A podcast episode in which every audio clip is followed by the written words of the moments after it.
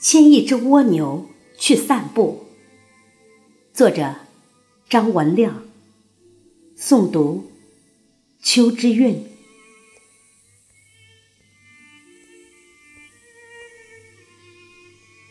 上帝给我一个任务，叫我牵一只蜗牛去散步。我不能走得太快。蜗牛已经尽力爬，为何每次总是那么一点点？我催它，我唬它，我责备它。蜗牛用抱歉的眼光看着我，仿佛说：“人家已经尽力了嘛。”我拉他，我扯他，甚至想踢他。蜗牛受了伤，它流着汗，喘着气，往前爬。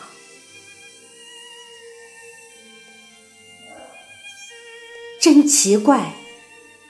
为什么上帝叫我牵一只蜗牛去散步？上帝啊，为什么？天上一片安静。唉，也许上帝抓蜗牛去了。好吧，松手了。反正上帝不管了，我还管什么？让蜗牛往前爬，我在后面生闷气。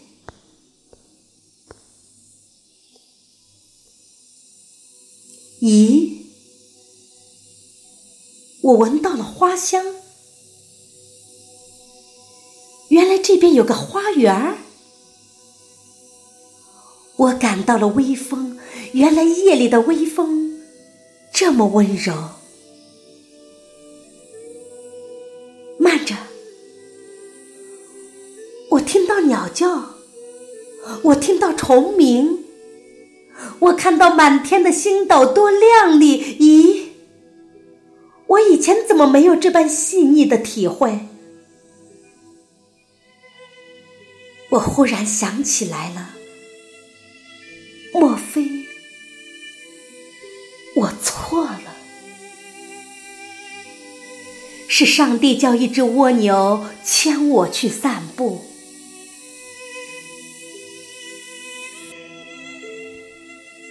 感悟：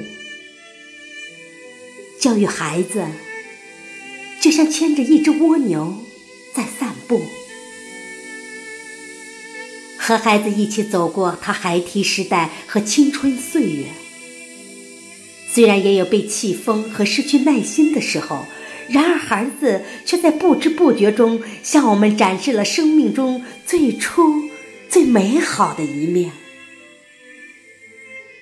孩子的眼光是率真的，孩子的视角是独特的，家长又何妨放慢脚步？把自己主观的想法放在一边，陪着孩子，静静体味生活的滋味倾听孩子内心声音在俗世的回响，给自己留一点时间，从没完没了的生活里探出头。这其中成就的何止是孩子？孩子。是我们在这世上看过的最可爱的人。六一儿童节就到了，这首诗送给您，感谢您的聆听。